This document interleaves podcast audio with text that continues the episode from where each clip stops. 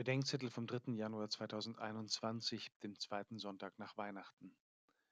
Wo die Weisheit wohnt. Sirach 24, 1 bis 12. Weisheit ist eine Dreh- und Angeleigenschaft für ein gutes Leben. Deshalb wird sie unter die Kardinaltugenden von lateinisch cardo, die Türangel, gezählt.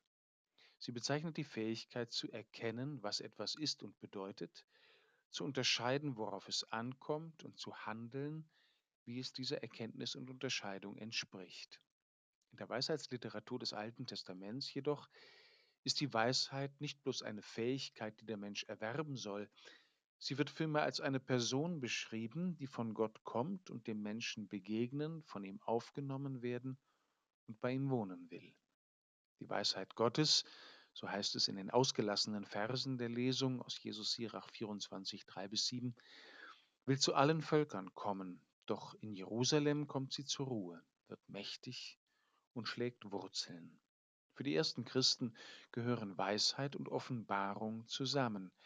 Für sie ist Weisheit keine autonome Erkenntnisfähigkeit, sie wird vielmehr offenbart und kommt auf den Menschen von außen zu nicht nur geistig, theoretisch oder abstrakt, sondern leiblich, praktisch und konkret als eine Person. Paulus betet für die Epheser um den Geist der Weisheit und der Offenbarung. Wozu?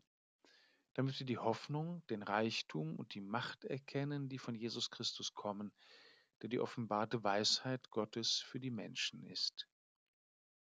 Du Weisheit Gottes, weise ist, wer mit dir Umgang hat, wer nach dir fragt, wer zu schweigen und auf dich zu hören weiß, wer mit dir und von dir reden lernt, wer sein Leben von dir bewohnen und bewegen, erhellen und ermächtigen lässt.